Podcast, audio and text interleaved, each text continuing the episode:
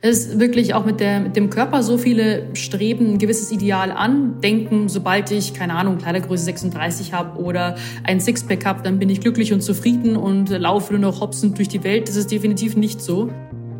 Hallo und herzlich willkommen zur zweiten Staffel von Stahl, aber herzlich. Ich bin Stefanie Stahl, Psychotherapeutin und wir starten in die zweite Staffel mit Sophia Thiel. Sophia Thiel ist eine ziemlich bekannte Fitness-Influencerin. Und sie ist immer schon gern stark über ihre eigenen Grenzen gegangen, vor allem im Bereich Fitness. Und das hat sie getan eben auch, um Anerkennung zu bekommen, beziehungsweise um zu vermeiden, dass sie verletzt oder abgelehnt wird.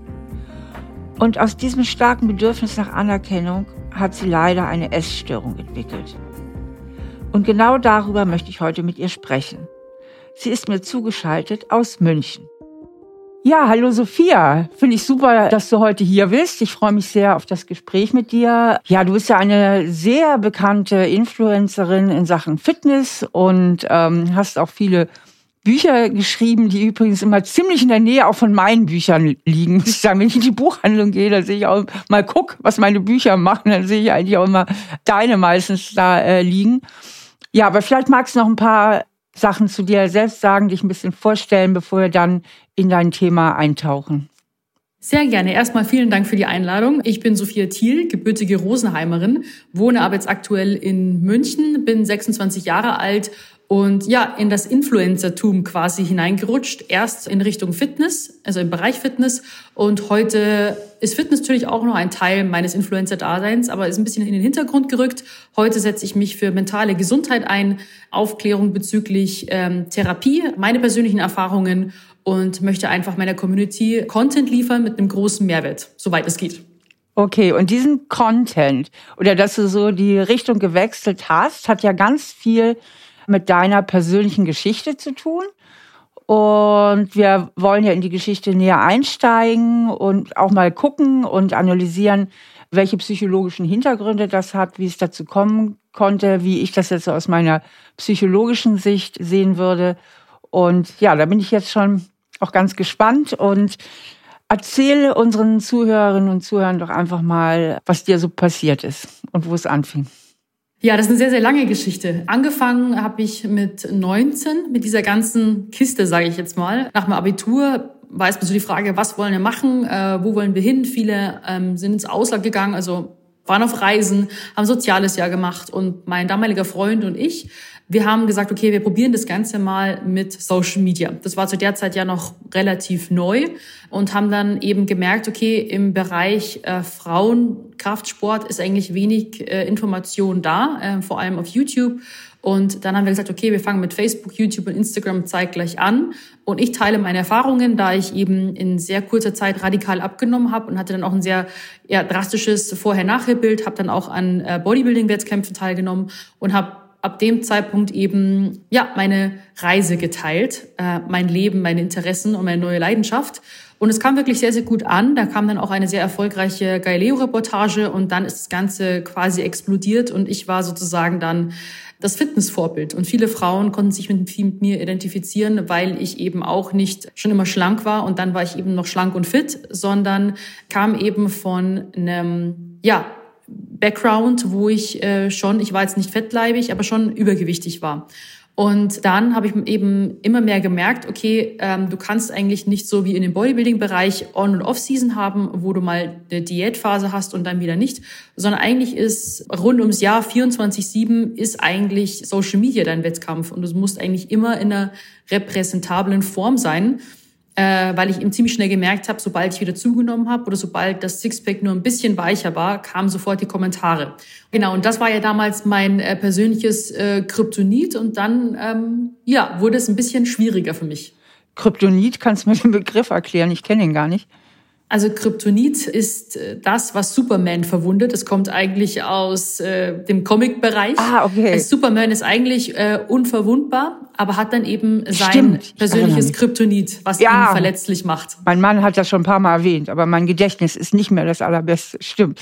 Okay, und äh, wie hast du denn überhaupt so diesen Druck als Influencerin erlebt?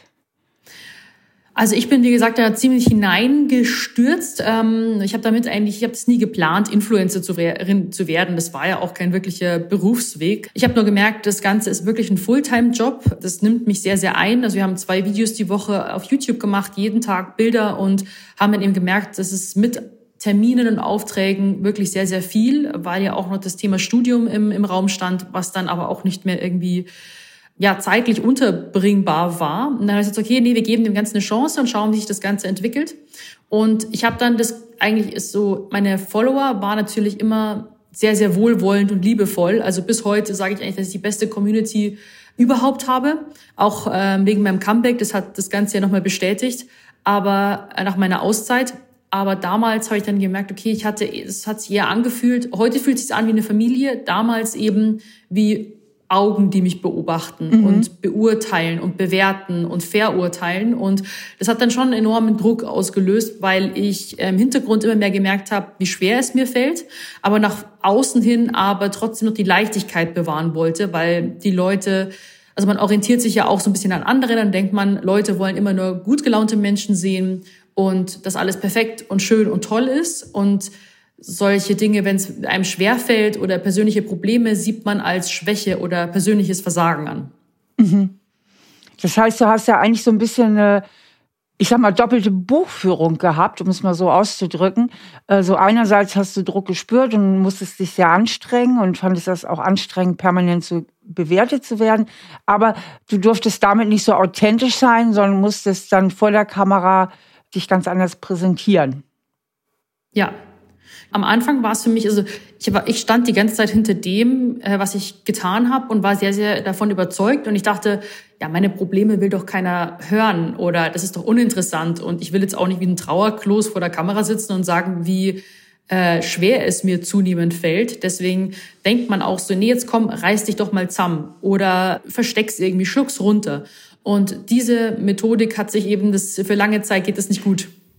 Okay, also da hast du eigentlich schon angefangen, so über deine persönlichen Grenzen und Bedürfnisse hinwegzugehen. Also so, ne? Du hattest ja eigentlich mental eine klare Grenze so gespürt und hast dann aber beschlossen, für den Erfolg diese Grenze jetzt mal zu ignorieren und da weiterzumachen. Verstehe ich das richtig? Genau, also mein sozusagen wurde das Verhalten ja auch immer wieder bestätigt. Das heißt, ich habe extreme Ernährungs- und Diätpläne, also generell auch Trainingspläne gehabt und habe dadurch auch äh, ja auch mein diese Form erzielt und dafür für das Abnehmen, das wurde positiv bestätigt für diese für diese Vorgehensweise. Aber was eigentlich sich für mich als negative Verhaltensweise herausgestellt hat, habe ich eben Anerkennung, Erfolg und äh, Zuspruch bekommen. Und das war eben so, dass ich dachte, du, das ist der richtige Weg. Das, was du machst, musst du weitermachen. Und ich dachte auch, dass das doch der universelle Weg ist, der einfach perfekt ist. Aber dann habe ich gemerkt, okay, als Mensch kann man nicht einfach nur eine Maschine sein.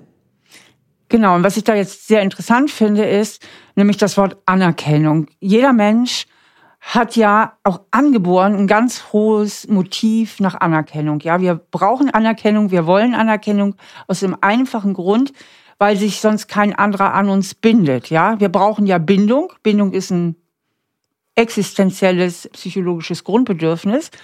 Und ich sage immer, die Anerkennung ist die Währung für die Bindung. Wenn uns nämlich keiner anerkennt, dann will uns auch keiner haben. Und deswegen finde ich das jetzt sehr spannend, was du gerade auch erzählst, diese Anerkennung. Ne? Also diese Anerkennung war eigentlich das, was die Anerkennung im Außen, also von, von außen, nicht die Anerkennung von dir selbst so innerlich, sondern von außen, die dich angetrieben hat, über deine Grenzen wegzugehen. Genau.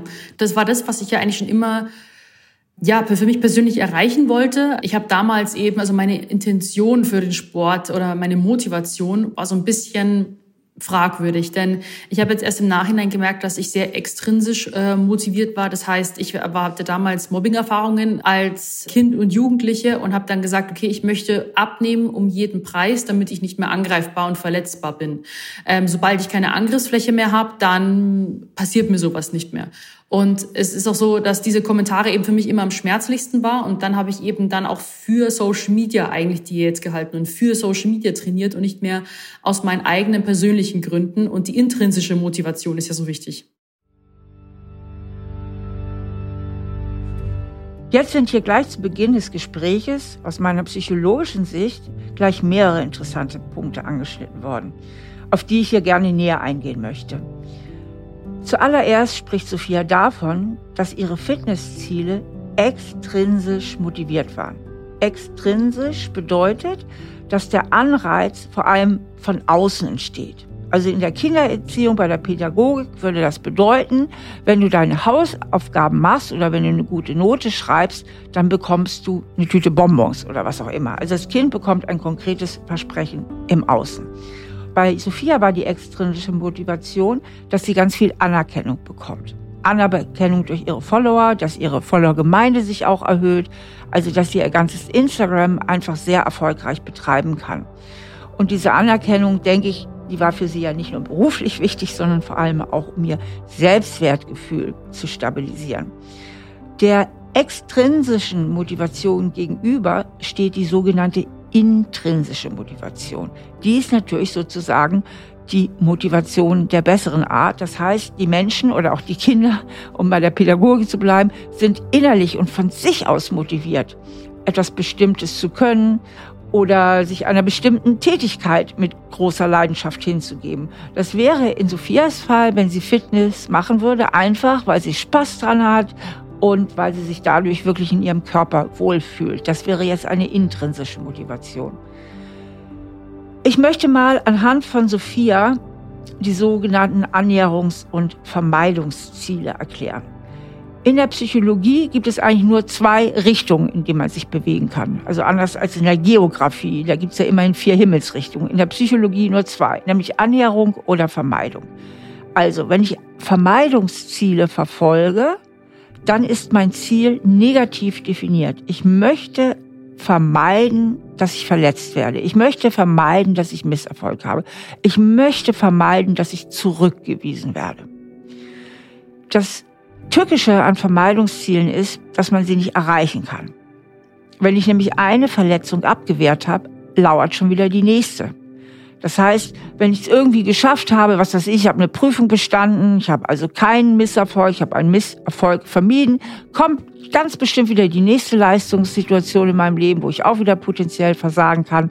Das heißt, solange ich am Leben bin, besteht immer die Gefahr, dass ich verletzt werde, dass ich abgelehnt werde, dass ich irgendwie versage. Das heißt, Vermeidungsziele lassen sich nicht wirklich erreichen.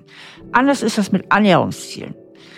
Annäherungsziele verfolge ich, wenn ich ein klares Ziel habe und dann weiß ich, okay, das Ziel habe ich erreicht. Zum Beispiel, ich wollte eine berufliche Beförderung oder ich wollte einen ganz bestimmten Partner, dass der sich an mich bindet, dass wir ein Paar werden. In dem Fall weiß ich immer, wann ich das Ziel erreicht habe. Das ist das Gute bei Annäherungszielen. Und Menschen, die ein eher labiles Selbstwertgefühl haben, die verfolgen häufig Vermeidungsziele. Das heißt, sie machen sich mehr Vermeidungsziele im Leben als Annäherungsziele. Und ich habe so das Gefühl in dem Gespräch mit Sophia, dass bei ihr die Vermeidung auch der größere Motor ist und die größere Motivation als die Annäherung. Und woher das kommt, da würde ich jetzt gerne noch mal mit ihr tiefer tauchen. Genau. Es ist wirklich auch mit, der, mit dem Körper so viele streben ein gewisses Ideal an, denken, sobald ich, keine Ahnung, Kleidergröße 36 habe oder ein Sixpack habe, dann bin ich glücklich und zufrieden und laufe nur noch hopsend durch die Welt. Das ist definitiv nicht so. Ähm, ich habe auch immer gedacht, dass sich mein Glücklichsein von außen ähm, nach innen wendet. Das heißt, bin ich äußerlich in Form, bin ich innerlich glücklich und zufrieden, aber der Prozess ist ja genau andersrum von innen nach außen äh, und nicht von außen nach innen. Und das ist natürlich der wesentlich schwere Prozess, aber wenn es mir innerlich gut geht, das ist ja das Fundament von allem, dann ist das, wenn man sich dann bewusst und gesund, nachhaltig ernährten Sport macht, ist ein schöner Körper ein Abfallprodukt davon. Und ich habe immer versucht, eben meinen Körper zu manipulieren mit Gewalt. Ich weiß auch nicht, warum ich äh, immer so ja streng und hart zu mir selbst war. Das Ganze war eigentlich schon immer so, dass seitdem ich angefangen habe mit den ersten Abnehmversuchen, da war ich so 16, 17 Jahre alt, habe ich immer geglaubt, es war so ein Glaubenssatz von mir, dass es nur mit absoluter Härte, Strenge und Gewalt geht. Und ich wurde dafür auch bestätigt, schon sehr früh. Das heißt, wenn ich so lange draußen laufen gehe, bis mir schlecht wird und ich mich übergeben muss, dann war es erst gut. Dann sehe ich auch wieder Abnehmerfolge. Oder wenn ich Hunger aushalten kann, ist es gut. Also ich wurde damals schon sehr früh für Schmerz belohnt. Und das ist natürlich im Kraftsportbereich kann man sich auch manchmal wehtun. Also das ist ja, wie sozusagen, das ist ja im Bodybuilding halt so eigentlich Ziel der Sache, aber in der Ernährung ist es kontraproduktiv. Würdest du sagen, dass diese Härte und diese Strenge, die du mit dir selbst praktiziert hast, kam das allein aus dir oder gibt es da irgendeine Verbindung auch zu deiner Kindheit und wie du erzogen worden bist? Nee, also äh, meine Kindheit war total unbeschwert und ich weiß wirklich nicht, wie das entstehen konnte. Ich denke, also ich habe schon so ein bisschen so einen Dickkopf äh, vererbt bekommen, glaube ich mal, dass ich mir nichts sagen lasse. Aber ich hatte eigentlich, äh, ich hatte eine sehr, sehr freie, liebevolle und unbeschwerte Kindheit, wo ich alles machen und auch sein durfte, was ich wollte. Ähm, wir haben auch immer viel und gerne gemeinsam gegessen, weil es etwas Soziales war, was wir zelebriert haben. Doch dann kam so der Wunsch in mir sehr früh auf, so weil ich immer mehr gemerkt habe in meinem Umfeld und durch Freunde und Klassenkameraden, so ja, ich bin einfach anders als manche andere. Ich bin jetzt nicht so das hübsche, schlanke Mädchen, was beliebt ist und irgendwie, was jetzt irgendwie einen Freund hat schon, sondern ich war immer gedacht, okay, du bist anders und du willst es irgendwie anders haben und fühlst dich unwohl und kommst mit den Kommentaren nicht zurecht. Das, glaube ich, war eher so eine Orientierung am Außen, an Idealen, die vorgelebt worden sind. Vielleicht, da kommt ja auch, dann kommen dann Serien wie Germany's Next Topmodel, ähm, wo man sich trotzdem unterschwellig irgendwie vergleicht, permanent mit Mitschülern, ja. mit, mit vielleicht auch äh, Geschwistern, also in meinem Fall jetzt eher weniger, aber es ist unterschwellig so ein bisschen. Und dann denkt man, okay, ich will das irgendwie auch, eben diese Anerkennung oder diesen Respekt oder diese Sache. Und dann kam es eben hoch und dachte, okay, du kannst einfach nicht zu allem Ja sagen und glauben, dass du jetzt einen schönen Körper davon kriegst, sondern du musst Maßnahmen ergreifen. Und diese Maßnahmen wurden bei mir einfach immer strenger. Mhm. Ja. Das heißt, also ich kann mir jetzt auch vorstellen, dass daraus vielleicht sich auch dieser Wunsch miternährt hat, auch Influencerin zu werden, oder? Ich meine, die scheint ja vor allen Dingen die Jugend sehr geprägt zu haben. Also jetzt weniger das Elternhaus, sondern mehr die Jugend durch diese Vergleiche, durch die ja, Kommentare und alles. Und dann hast du ja so einen ganz starken Willen, muss man sagen. Das hat ja auch eine ganz positive Seite. Ne? Dahinter steckt ja auch ein wahnsinniger Willen und auch Disziplin, die du ja aufgebracht hast ohne Ende hat ja eine ganz starke Willenskraft. Ne? Und, und damit bist du dann eben auch Influencerin geworden. Und irgendwann, Sophia, ist es ja äh, schwierig geworden für dich. Ne? Also irgendwann ist es irgendwie gekippt. Du bist sehr lange über deine Grenzen hinweggegangen. Genau, ich denke auch, also ich habe damals mit 2014 mit Social Media angefangen und so richtig gemerkt hat man es, glaube ich, erst 2017 da kamen dann meine ersten stärkeren Gewichtsschwankungen, weil das Ganze ja schleichend anfängt und aus diesen kleinen Wellenbewegungen, die, die schlagen immer mehr aus. Also je härter ich dann auch äh, wieder vorgegangen bin und versucht habe, die mhm. Kontrolle wieder zu übernehmen, Kontrolle ist ja auch ein großes Stichwort ja. bei Essstörungen, desto höher war die Rechnung, die ich dafür zahlen musste. Das heißt, der Ausschlag in die andere Richtung mit Essanfällen und Gewichtszunahme. Deswegen dann 2018 war auch bisher die extremste Form, die ich bisher hatte und bin dann danach in die Auszeit gegangen, weil ich es einfach nicht mehr stemmen konnte.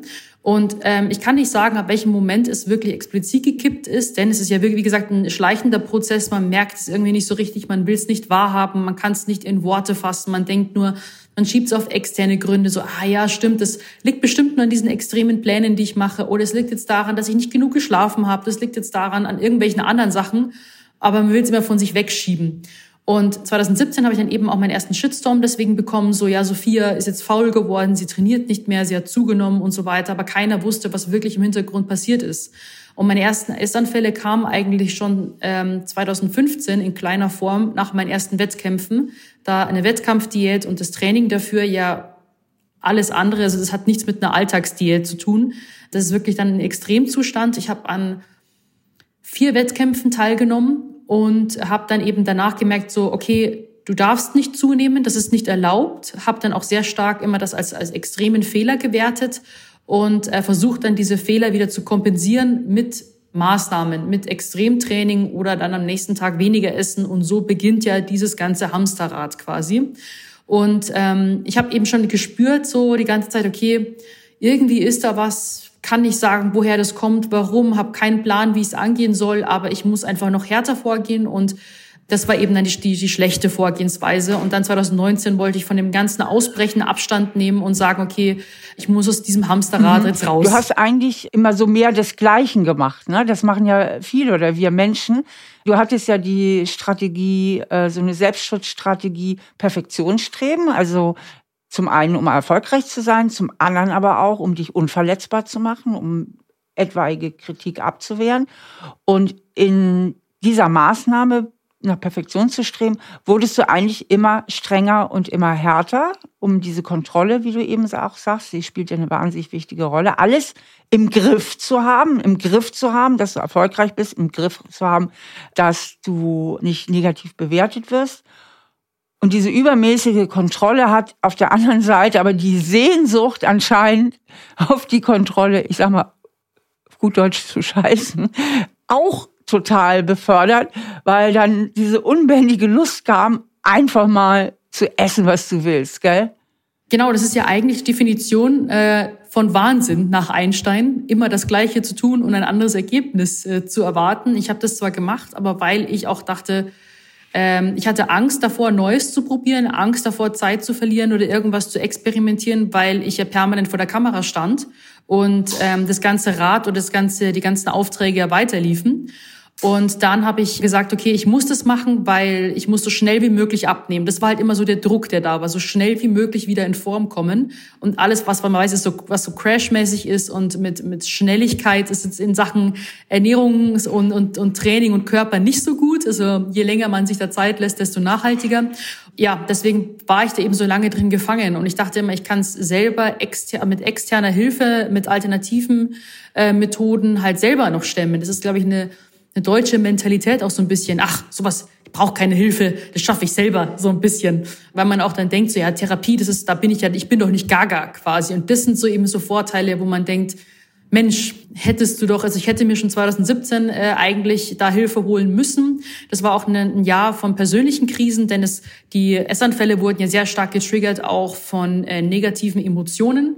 Sei es, wenn ich mit mir selber extrem unzufrieden war, wenn ich extremen Stress hatte, Ärger, Zorn, äh, Trauer.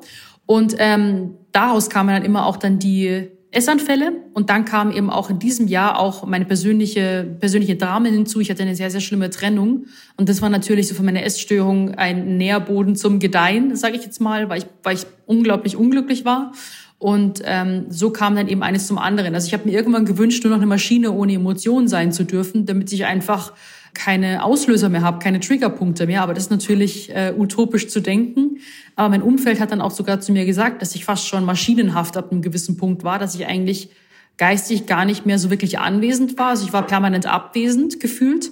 Und ähm, das habe ich überhaupt nicht gemerkt. Das hat mich richtig gegruselt, dass man sich so von sich selbst auch entfernen kann.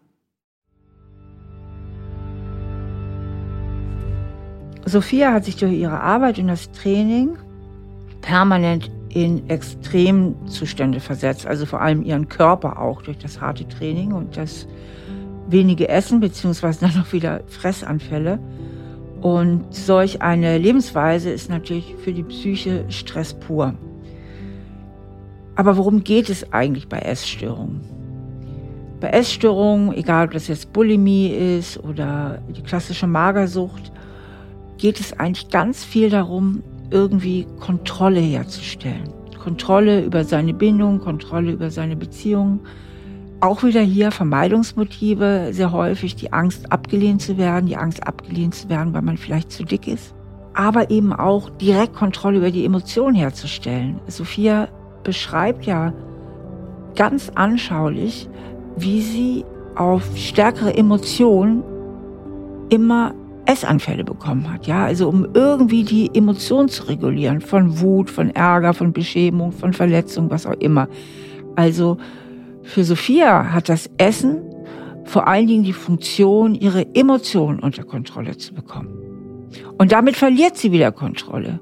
Erstmal über das Ausmaß, wie viel sie isst und natürlich auch wieder über ihren Körper beziehungsweise über ihre Figur. Und dann muss sie an anderer Seite wieder Extremkontrolle herstellen, indem sie dann wieder maßlos trainiert und ganz wenig isst.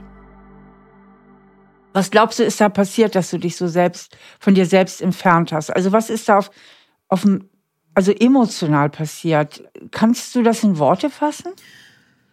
Schwierig. Also wie gesagt, das passiert ja auch schleichend, mhm. aber es war eben so, dass man sehr starke Selbstzweifel auch hatte. Ich hatte ja auch mein Selbstwert, äh, hatte ich war auch ein sehr sehr großes Thema, was ich während meiner Auszeit bearbeiten musste mit meiner Therapeutin, weil ich meinen Selbstwert sehr stark über meine Leistung definiert äh, habe. Das heißt, ähm, wie erfolgreich bin ich, bin ich in Form, wie viel Sport mache ich und so weiter. Und wenn es alles weg war, dann war natürlich äh, mein Selbstwert auch dahin quasi. Dann wurde es ein bisschen schwierig bei mir.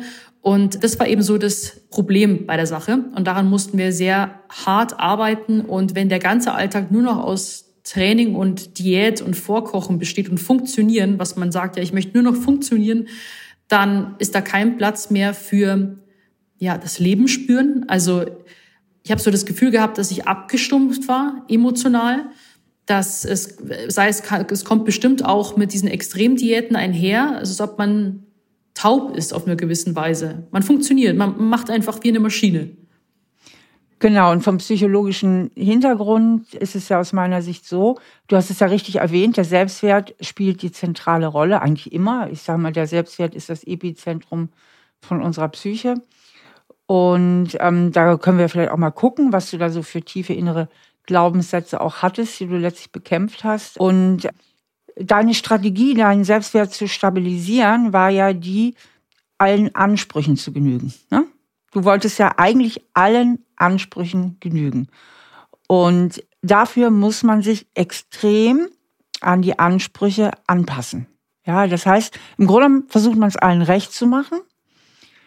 Und damit ist man ja mit der Aufmerksamkeit mehr bei den anderen ne, und mehr damit beschäftigt, zu erfüllen und zu erfüllen, also die Aufgaben zu erfüllen und zu erfüllen und möglichst alle Aufgaben zu erfüllen und allen Ansprüchen gerecht zu werden.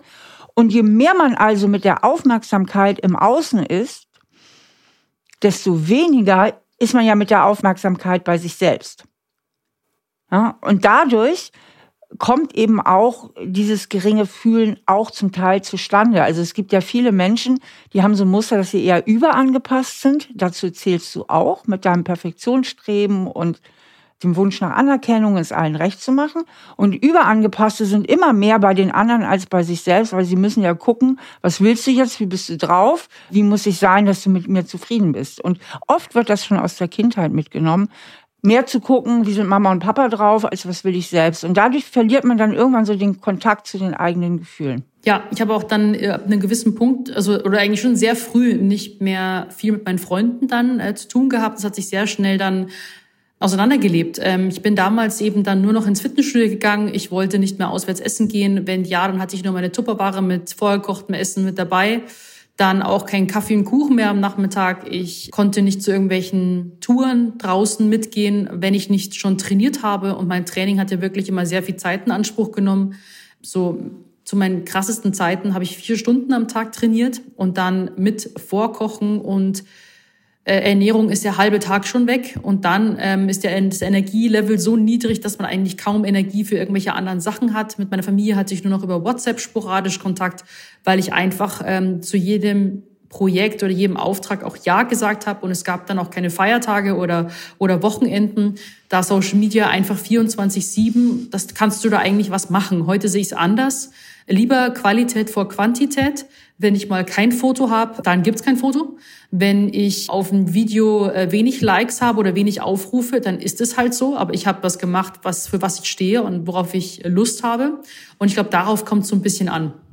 Ja, und das ist ja auch ganz interessant wieder, was du sagst. Du hast zu allem auf jedem Auftrag Ja gesagt. Ne? Und da zeigt sich eben auch schon hm, dieses Grundthema wieder. Das ist ja eigentlich immer alles Thema und Variation in der Psychologie. Also nach außen ist jede Geschichte individuell, aber letztlich hat alles so seine Struktur.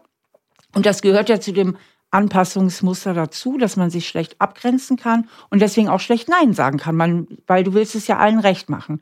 Und dann ist ja klar, dass es schwerfällt, eben Nein zu sagen, weil in dem Moment würdest du ja vielleicht eine kleine Enttäuschung hervorrufen ne, und, und dich abgrenzen.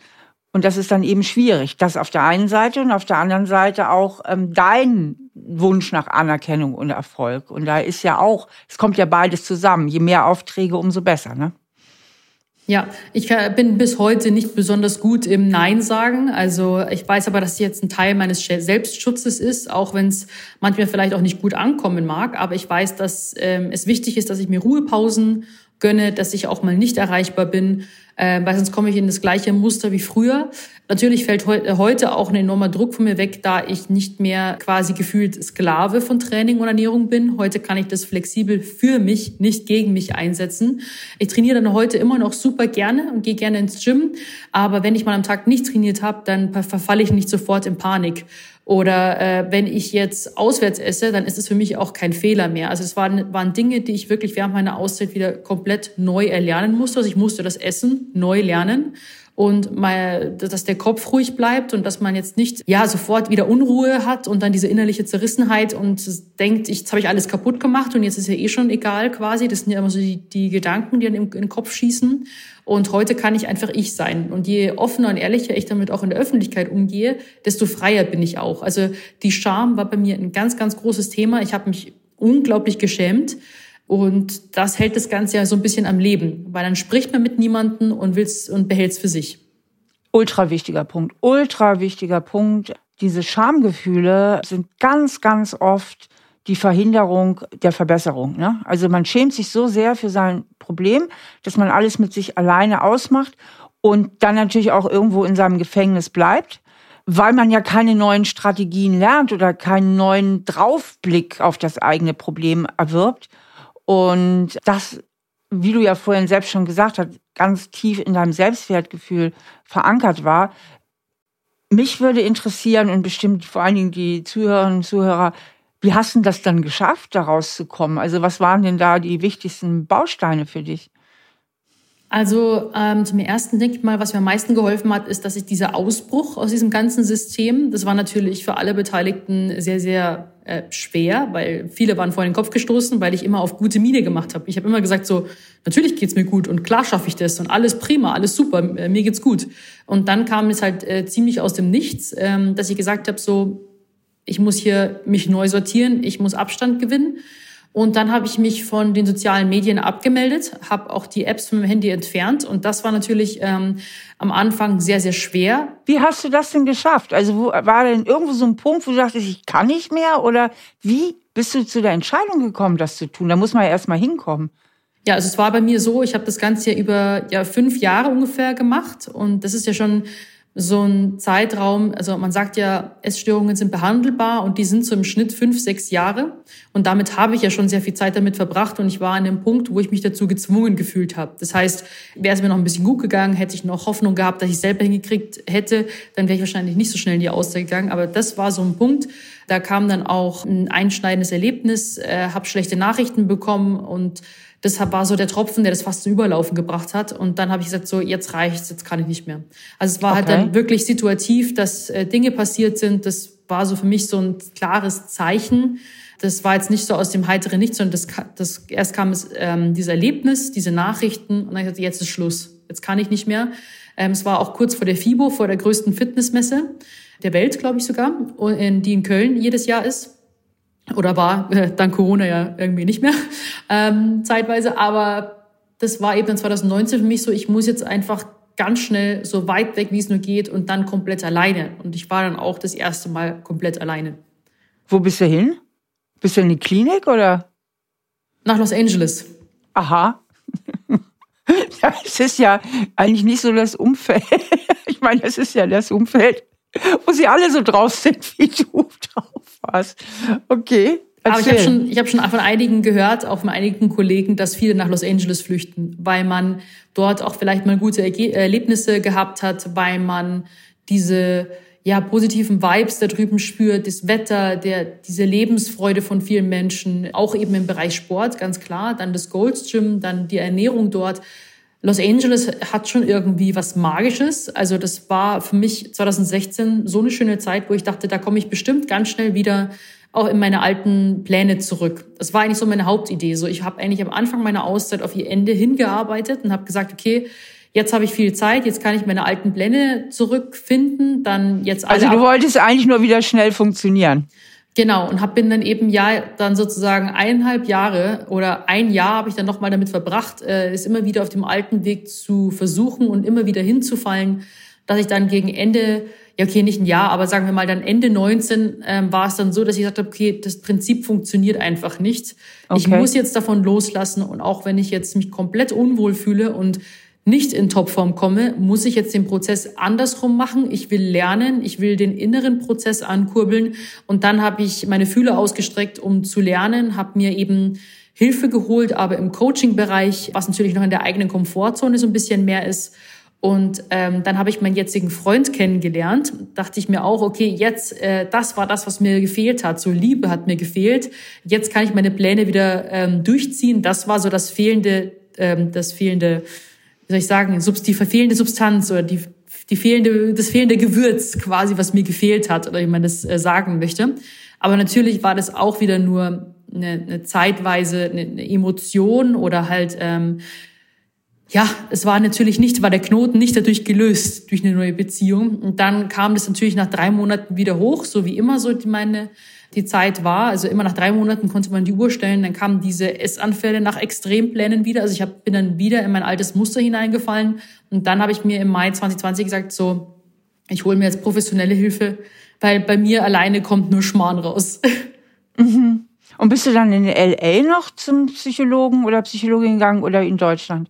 Nee, genau. Also ähm, LA war von Mai bis ähm, Mai, Juni, Juli ähm, 2019 und ähm, Therapie war dann im Mai 2020. Ah ja, in Deutschland dann. Ja. Okay. Und da bist du auch direkt an jemand Gutes geraten. Ja, ich hatte Glück. Also ich habe natürlich erstmal äh, über Google gesucht, äh, Psychologe München und hatte ein paar Gespräche, aber natürlich waren da auch äh, sehr lange Wartezeiten und über mein Management hatten sie eine Freundin, die eben Therapeutin ist und bin dann eben über mein Management sehr schnell an meine Therapeutin gekommen. Mhm. Und was hast du mit der trainiert oder gelernt oder was, was war so die Inhalte, wenn du uns da, wenn du das ein bisschen teilen magst? Also Selbstwert war ein großes äh, Thema, was wir schon besprochen haben, weil ich den immer ein bisschen falsch ähm, ja, definiert habe und habe eher eben an mir selbst gearbeitet als Person und versucht, meinen wahren Wert, meine wahren Werte auch so ein bisschen herauszufinden.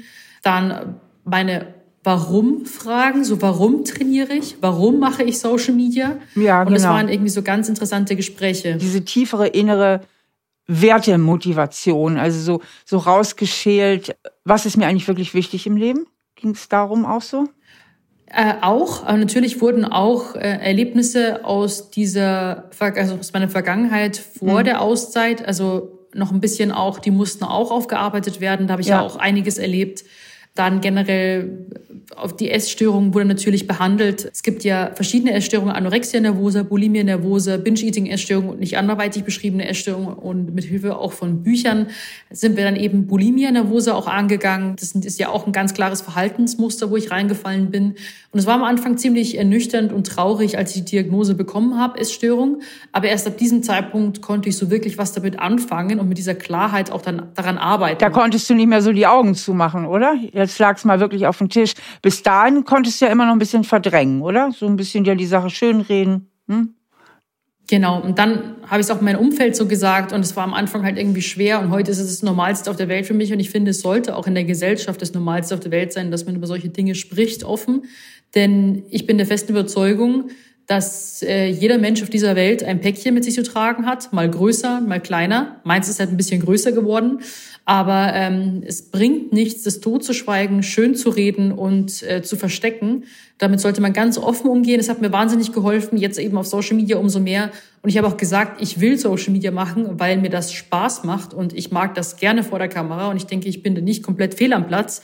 Bloß wie ich es gemacht habe, war halt zu extrem. Ich war halt sehr in Schwarz-Weiß-Denken auch in diesen Mustern gefangen und ähm, bin bis heute eben dabei, äh, dieses monotone, homogene, nachhaltige Grau zu lernen.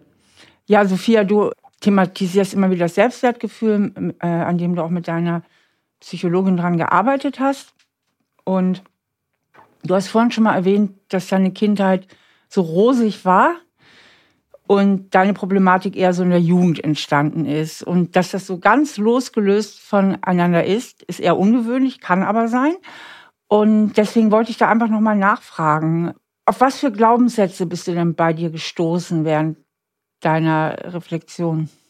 Mm, also, wie soll man sagen, also mit meiner Familie oder gleich, wie ich aufgewachsen bin, mit den Werten, denke ich, äh, hat es eben wenig zu tun. Aber ich habe eben schon sehr früh Mobbing-Erfahrungen gemacht oder Kommentare bekommen und das Gefühl auch bekommen, dass ich halt ein bisschen anders bin als andere und es auch kommentiert wurde. Und ich hatte deswegen schon sehr früh ein komisches Essverhalten. Also ich habe immer aus Emotionen gegessen, meistens zu viel. Und dann ging auch ziemlich früh das heimliche Essen los. Also ich weiß noch ganz genau, äh, meine Eltern waren mit ihren Freunden beim Essen und ich war mit deren Söhnen zu Hause und alle haben Pizza gegessen und ich habe mich nicht getraut, vor denen auch Pizza zu essen. Nach dem Motto, mhm. ja, die hat's ja nötig und, und so weiter.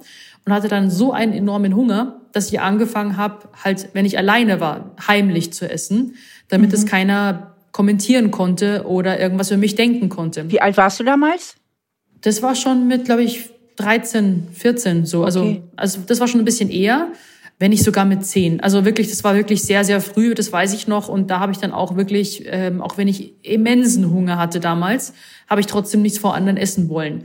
Also das ging bei mir schon recht früh los und meine Mama hat dann schon immer darauf geachtet, dass wir uns gesund irgendwie ernähren und meinte schon, ja, so Süßigkeiten sind jetzt nicht so gut. Es war jetzt nicht per se verboten, aber sie wurden trotzdem vielleicht hier und da manchmal versteckt und ich habe jedes Versteck gefunden. Und deine Mutter, wie war die selbst so vom Essen her? War die schlank oder was war die für ein Vorbild? Meine Mom, meine Schwester und ich, wir hatten, wir waren alle drei, haben uns immer liebevoll die drei dicken Schnecken genannt, weil wir halt immer ähm, mit unserem Gewicht zu tun hatten. Und mein Papa war halt so äh, der dünne, schlanke Hahn im Korb, der vergisst zu essen quasi. Und mhm. ähm, für meinen Papa hat dann meine Mom eben dann eben gerne auch so Schokolade oder Kekse und Chips gekauft, weil die gerne ab und zu mal gegessen hat. Und ähm, wir wollten die halt auch durchwegs haben, also die ganze Zeit haben. Also Süßigkeiten waren halt immer so am liebsten den ganzen Tag nur Süßigkeiten. Und dann hat sie auch gesagt, so nee, lieber halt äh, gesunde Sachen. Aber es waren, wie gesagt, keine wegen unserer Figur oder dass äh, meine Eltern irgendwelche gesagt haben, wir müssen jetzt irgendwie schlank sein und so weiter. Aber ich wollte dann selber eigentlich schon sehr früh eigentlich abnehmen und habe das hier eben auch in der Schule so ein bisschen mitbekommen, dass ich, dass die, keine Ahnung, die beliebten hippen Kids, die waren irgendwie alle schlank und äh, die waren irgendwie alle so cool und man selbst, ich hatte auch Freundinnen und das war ja auch alles schön und gut, aber es war jetzt halt irgendwie anders. Also ich war dann auch in der Mädchenschule, da war das wirklich auch kein Thema, weil unter Mädchen ist man da jetzt, sag ich mal, nicht so streng, sag ich mal. Wir waren eigentlich eher schon eine coole familiäre Klasse. Aber dann, wo ich wieder auf eine gemischte Schule gekommen bin, in der Fachoberschule, wurde es immer drastischer. Und ich habe dann eben angefangen, erstmal laufen zu gehen dann, also ich habe erst einmal versucht, Sport zu vermeiden und versucht halt irgendwie durch das Hören sagen, so Halbwissen anzuwenden und so fängt's halt dann an, irgendwie, ja, FDH und der sagt, Kohlenhydrate ist schlecht und Kalorien muss man zählen und dann nur Salat und Gemüse ist gut. Und dann habe ich so eine Mischung aus allem gemacht und das war dann halt einfach, weil ich mich auch nicht wirklich damit beschäftigt habe, bis ich halt zum Kraftsport dann erst gekommen bin. Und da bin ich halt dann eben so in diese Kontrollschiene reingegangen. Also das war irgendwie alles so, es hätte ja fast schon kommen müssen, oder?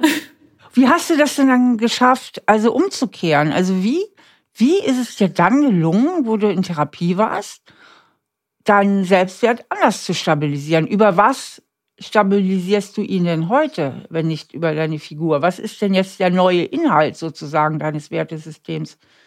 Ja, das ist eine gute Frage. Also heute sehe ich ganz klar meine Werte, die ich in mir trage und wo ich denke, ich bin ein wertvoller Mensch, weil ich mitfühlend bin, liebevoll, hilfsbereit, ich äh, bin fleißig, ich bin ordentlich. Also das sind ja so, klar, es gibt manche Dinge, die sind vielleicht ein bisschen gewichtiger als manche andere, aber meine Art oder mein Sein als Mensch kann keiner mir nehmen und mir verändern. Ja, aber wie verankerst du das im Gefühl? Also da denke ich jetzt, also ich denke so, dass jetzt viele denken, ja, ist theoretisch alles richtig, könnte ich jetzt über mich auch so äh, behaupten, ändert aber nichts daran, dass mein Arsch zu fett ist so und jetzt stehe ich wieder da und, und möchte abnehmen. Also du musst das ja auch irgendwie erlebbar machen oder dass du auch wirklich das lebst. Also welchen Hebel hast du da umgelegt? Oder welche Methoden hast du angewandt? Also ich denke, da kann man schon äh, gewisse Methodiken anwenden. Ist natürlich auch ein Prozess, muss man sagen. Es ist utopisch zu denken, dass man jeden Tag aufsteht und sagt so, ich finde mich geil, ich bin toll, ich liebe ja. mich, ich bin wertvoll und, und muss nichts machen quasi. Also so diese, keine Ahnung, so es gibt gute und schlechte Tage oder auch schlechte Phasen sogar. Und das ist ja eigentlich Normalität, dass man eher mhm. diese Schwankungen hat, aber immer wieder sich einbändelt und irgendwo zurückfindet. Und ähm, ich hatte jetzt erst Jetzt am Wochenende lief es für mich nicht besonders gut, ging es am Donnerstag los und hat sich so bis Wochenende hinweggezogen, wo ich selber auch wieder gedacht habe, so fühlst dich unwohl, bist unzufrieden mit dir selbst, willst irgendwie die Flexibilität genießen, aber trotzdem irgendwie wieder fitter sein. Und das sind dann so innere Gedankenkonflikte, wo ich mich dann aber immer wieder äh, zurückhole. Also klar, mein Freund hilft mir auch ganz krass, der muss dann meine Launen auch so ein bisschen aushalten. Es mhm. kann ja auch manchmal hormonell bedingt sein, weil ich irgendwie meine Tage halt äh, bekommen habe. Also es ist natürlich auch, muss man schauen, äh, woher das vielleicht so ein bisschen äh, kommt wenn man auch zum Beispiel den ganzen Tag nichts gegessen hat oder schlecht geschlafen hat, da muss man auch so ein bisschen die physischen Komponenten, finde ich, so ein bisschen berücksichtigen, weil das bei mir auch, weil ich das sehr stark spüre. Aber dann kommen bei mir auch ziemlich schnell wieder Phasen, wo ich sage so, hey, hey, jetzt schau doch mal. Und ja, dann mache ich meistens so ein paar Tricks, also so Self-Care-Tricks, dass ich sage, ähm, was würde mir jetzt gut tun? Das ist meistens bei mir Körperpflege. Also ist bei jedem ja anders. Mhm. Im Winter ist bei mir auch Eisbaden, was ich total gerne mag. Also im See ein, das ist so meine Art der Meditation, im See ein Loch in Eis reinschlagen und sich reinsetzen, denn die Kältetherapie hilft mir wieder, mich zu erden. Ähm, ich merke schon, du bist ganz von den Extremen weggekommen, Sophia. ja, ja, genau. Nee, nee, also das ist, äh, kann ja auch kalte Duschen sein, aber generell ähm, auch, was jetzt ähm, so generell ein bisschen umsetzbarer ist, ähm, sind jetzt einfach, ähm, neben der Kälte ist es eben Körperpflege, dass ich sage, ich beschäftige mit, mich mit mir, weil mir das gut tut und ähm, weil ich mich pflege und lieb hab. Also das hilft man irgendwie so. Ähm, Haare, auch Make-up ist ja auch ein Zeichen von Self-Care. Sich den Körper eincremen, irgendwie sich hübsch machen. Und das hilft mir eigentlich schon so wieder so aus diesem tiefsten, so aus diesem Sumpf so ein bisschen wieder rauszukommen. Und dann hilft mir natürlich auch Training, nicht in diesem extremen Sinne wie früher, aber Sport zu machen, um mich gut zu fühlen. Das kann auch eine Runde Joggen in der Früh sein oder eben ins Gym gehen. Das fühlt sich auch sehr reinigend an. Und das ebnet eigentlich wieder so dann spüre ich mich wieder. Also das ist ja immer so, man, man okay. muss sich ja wieder selber ähm, richtig fühlen und sagen so, hey, ich fühle mich gut, mir geht's gut, ich bin gesund, ich äh, mag mich. Also das heißt aber, dass du immer wieder auch nochmal abrutscht in so Zustände, wo du dich eigentlich nicht mehr richtig fühlst.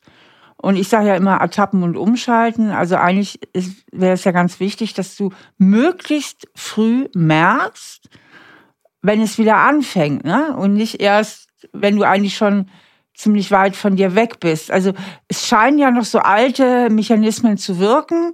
Nur hast du inzwischen eine Methode entwickelt, dich da auch wieder rauszuholen. Also es ist nicht vergleichbar mit früher. Also früher waren, mhm. waren das halt wirklich dunkle Löcher. Das waren extreme manische Essanfälle, wo ich mich gefühlt ja, also einfach betäuben und kaputt essen wollte. Und so diese schlimmen Phasen hatte ich Gott sei Dank seit langem nicht mehr. Seitdem ich Therapie angefangen habe, äh, haben eigentlich dann so ab Sommer, August die Essanfälle langsam aufgehört, weil ich losgelassen habe. Und loslassen habe ich früher als was Schlechtes angesehen, weil das hieß immer von meinen Extremplänen loslassen und eskalieren quasi. Also, also ja. du, und jetzt weiß ich, was loslassen wirklich bedeutet. Und zwar eben das Leben genießen, auch mal wieder irgendwie in Gemeinschaft essen gehen und so weiter. Und dadurch hat sich das Ganze so weit entspannt. Also wie gesagt, diese manischen Essanfälle waren eben, sind bis heute eigentlich ausgeblieben. Ich habe zwar manchmal Phasen, wo ich mich überesse und denke so, hm, ich habe den ganzen Tag Bock auf Schokolade, weil ich gestresst bin oder auf Süßigkeiten. Ah ja, okay. Also ich denke schon sehr über mein Verhalten nach.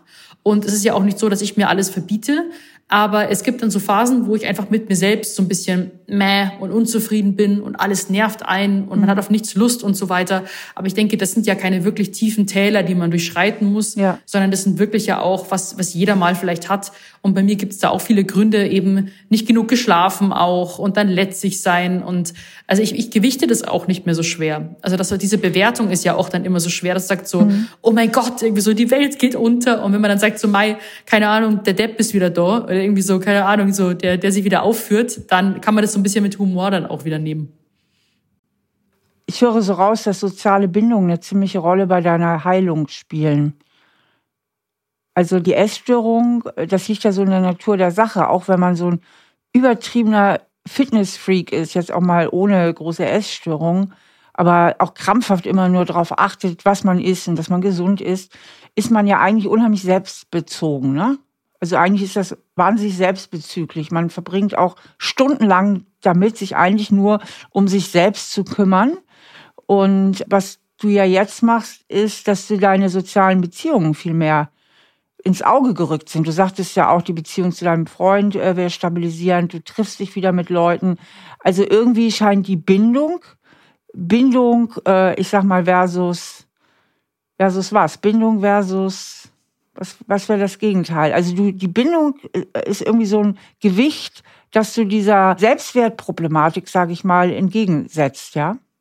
Ja, so ein bisschen. Also früher war ich äh, schon ziemlich emotional abhängig von meinen Bezugspersonen. Also wie gesagt, mit Freunden mhm. war ja da nicht mehr so viel los und mit Familie auch immer weniger, obwohl ich ein sehr, sehr krasser Familienmensch bin. Also wir haben einen sehr starken Familienzusammenhalt auch und äh, legen sehr viel Wert auf Rituale und gemeinsame Zeit. Ähm, ich war damals sehr auf meinen Trainer und auf meinen äh, damaligen Freund fixiert, was natürlich die Sache umso schlimmer gemacht hat, als sie dann weg waren. Dann musste ich erstmal lernen, irgendwie auf eigenen Beinen zu stehen. Und ähm, natürlich hat mir mein jetziger Freund auch sehr, sehr beim Heilungsprozess auch geholfen. Aber ich denke auch trotzdem, dass heute die Situation anders wäre, wenn ich jetzt alleine wäre. Also das ist dann schon so, dass ich sage, okay, ähm, ich habe jemanden gerne um mich rum und ich bin wahrscheinlich auch ein, Beziehungs, ähm, ein Beziehungsmensch, dass ich sage, okay, ich mag feste Beziehungen, wo man sich auch oft sieht. Also wir sind auch dann ziemlich schnell zusammengezogen. Es ging alles sehr, sehr schnell, aber es fühlt sich nicht mehr so an, als ob ich ohne die andere Person nicht existieren könnte. Und das ist, glaube ich, das, wo viele auch das gar nicht so wirklich wahrnehmen und wo ich immer noch natürlich in dem Prozess drin bin, aber weiterhin mich zu stärken. Also dieser ganze Prozess, in dem ich mich befinde, auch meine Therapeutin, fühlt sich an wie so ein junges Sprössling, wie so eine kleine Pflanze. Nicht nur der Samen, sondern es ist schon wirklich so ein Grünling da, auf den ich aber wirklich sehr aufpassen muss, bis es dann wirklich dann auch mal äh, eine stabile Pflanze wird. Und deswegen fühle ich mich dann noch recht am Anfang, aber trotzdem ist das Schlimmste überstanden. Das ist so mhm. immer mhm. mein Gefühl und das ist wirklich sehr erleichternd.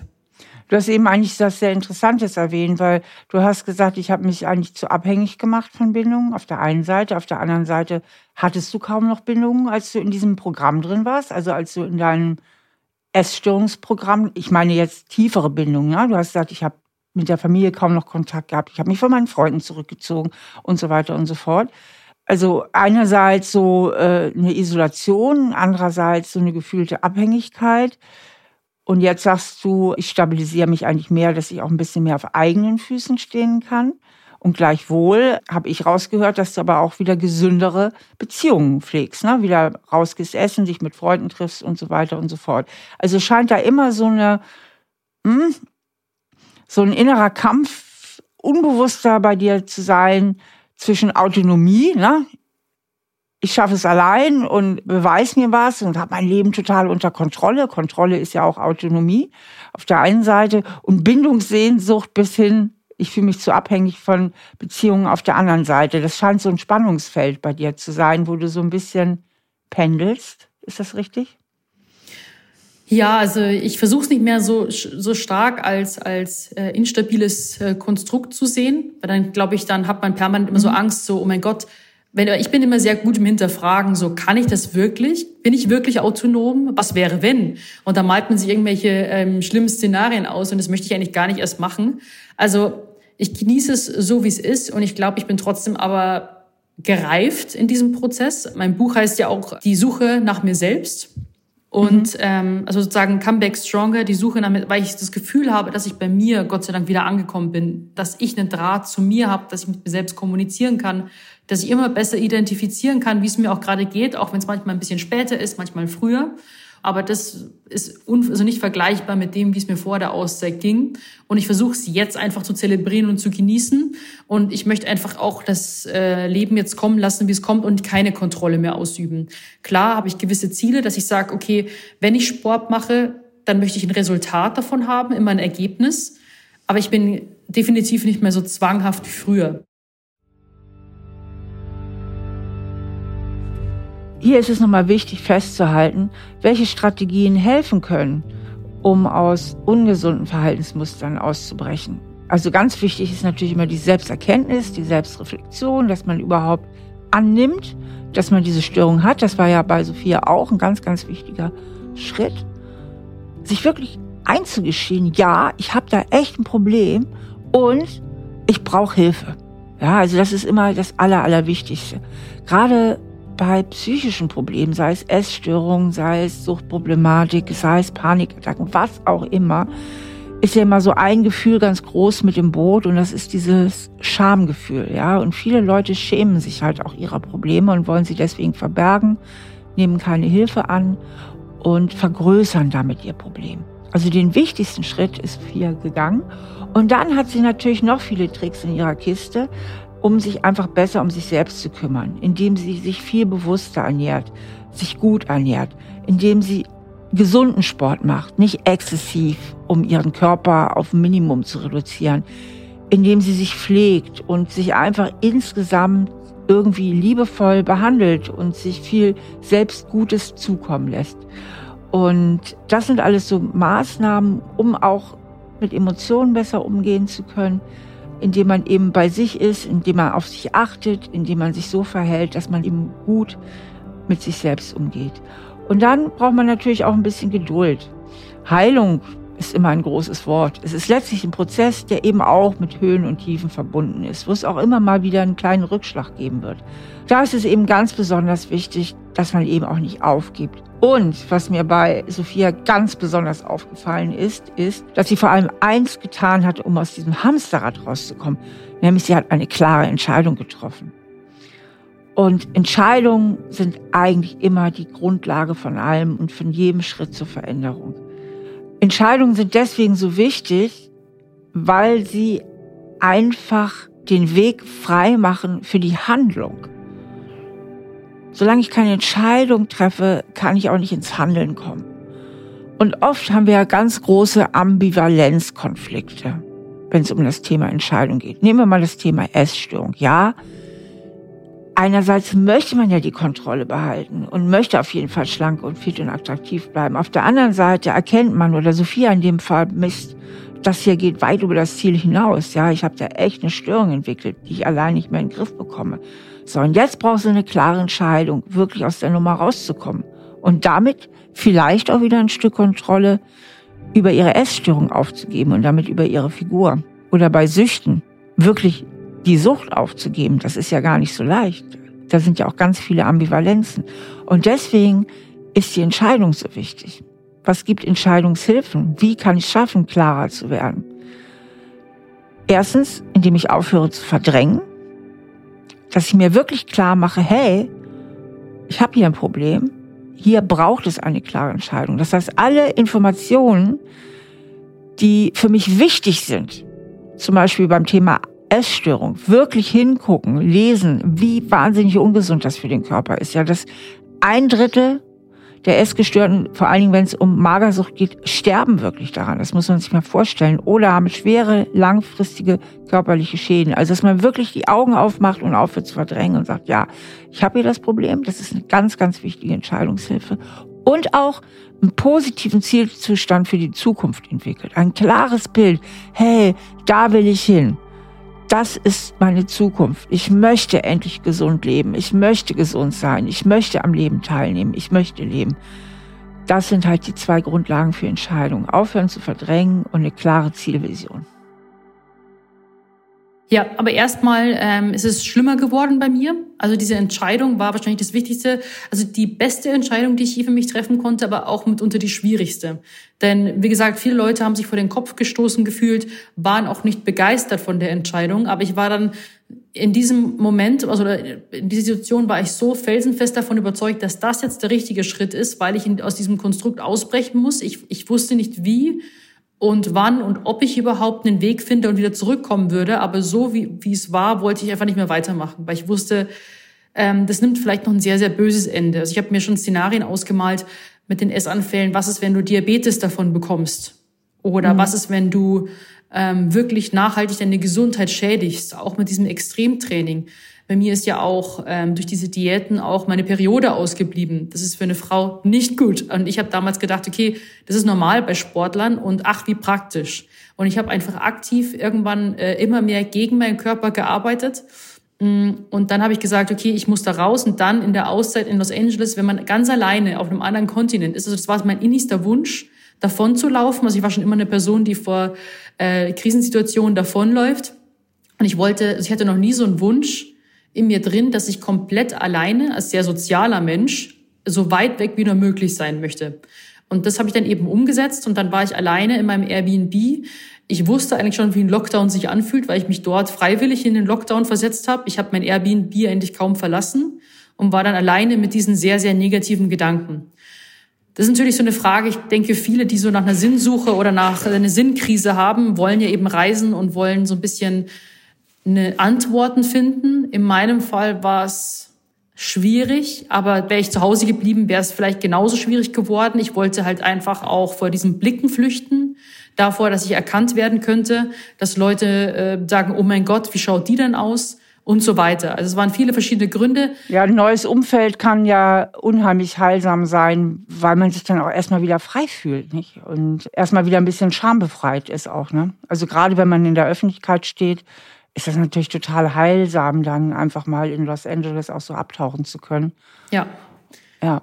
Und das war natürlich, ähm, ich habe natürlich der letzte Abgang von mir ähm, auf Social Media oder die letzte Medienmitteilung war natürlich auch total unvorteilhaft. Haben, ich habe noch nie es wurde ein sehr, sehr unvorteilhaftes Paparazzi-Bild äh, geschossen. Ich hatte mit Paparazzi ja. zuvor noch nie zu tun. Und das war dann sozusagen das, was Leute bei der Verabschiedung irgendwie so im Kopf hängen geblieben ist. Das hat mich auch sehr verletzt. Und dann auch wurde ja immer wieder auch berichtet. Und sie, das sagen, die Headlines waren, Sophia äh, untergetaucht, wo ist sie nur? Ah, sie wurde gesichtet, so sieht sie aus. Also ich wurde quasi war nicht die Frage, wie geht's mir, sondern wie sieht sie aus? Und das hat mich noch so bestätigt, so ich musste einfach raus. Wenn ich auch einen anderen Weg einschlage, dann soll es so sein, dann ist meine Social Media Zeit jetzt vorbei, aber für mein Glücklichsein mache ich das jetzt. Nicht für jemand anderen. Und es war natürlich, wie gesagt, bin ich ganz oft in alte Muster zurückgefallen. Bis heute merke ich, dass alte Muster mich einholen. So die kleine, der kleine äh, Drill Coach Sophia, die sagt so, ah ja, jetzt könntest du doch wieder ein bisschen mehr trainieren. Jetzt könntest du doch mal mit deinem Essen abwiegen und dann äh, könntest du mal deine Kalorien wieder ein bisschen aufpassen, damit du mal wieder ein bisschen fitter wirst. Das ist immer, es kommt, glaube ich, immer wieder mal hoch. Aber dann denke ich mir, nein, diese neu gewonnene Freiheit, diese auch Leichtigkeit, die immer mehr kommt, die möchte ich einfach nicht mehr hergeben. Und dann muss man sich wieder zurückarbeiten. Ja, also genau, dieses Ertappen und Umschalten sage ich auch immer, dass diese kleinen Rückfälle dazugehören. Aber du hast ja jetzt für dich irgendwie eben den Weg da äh, gefunden, den du gehst und eben vor allen Dingen diese klare Entscheidung auch getroffen und dann deine Maßnahmen getroffen. Super. Ich danke dir, Sophia. Danke Tolles für das tolle Gespräch. Gespräch. Ja. Danke dir auch. Ja, das war ein schönes Gespräch mit Sophia. Ich finde es ganz toll, wie sie sich da so geöffnet hat und über ihre Essstörung gesprochen hat. Ich finde, vor allen Dingen bei Promis, das erfordert wirklich Mut, aber natürlich auch bei anderen Menschen, sich da überhaupt so zu öffnen und öffentlich über das Problem zu reden. Und das wiederum macht aber ganz, ganz vielen Menschen Mut, sich ihren eigenen Problemen zu stellen. Und vor allem, es gibt so viel Hoffnung. Es macht wirklich die Hoffnung, hey, dann kann ich das vielleicht auch schaffen. Das nächste Mal ist Felix bei mir. Er wurde nach langjähriger Ehe von seiner Frau verlassen. Und das ohne große Antworten, warum eigentlich. Nach der Trennung ging es ihm so schlecht, dass er sogar an Selbstmord dachte. Glücklicherweise hat er diesen Punkt bereits überwunden und will wieder vertrauen können. Wie und ob ihm das gelingen kann, versuche ich mit ihm gemeinsam herauszufinden. Und wenn du selbst auch gerne mal ein Thema mit mir besprechen möchtest, dann schreib doch bitte an Stahl aber herzlich, also in einem Wort, at randomhouse.de. Und vielleicht sehen bzw. hören wir uns dann bald. Falls ihr nicht mit mir sprechen, aber mich gerne verfolgen würdet, dann findet ihr mich auch auf Instagram. Bis bald, eure Steffi. Stahl aber herzlich, der Psychotherapie-Podcast mit Stefanie Stahl.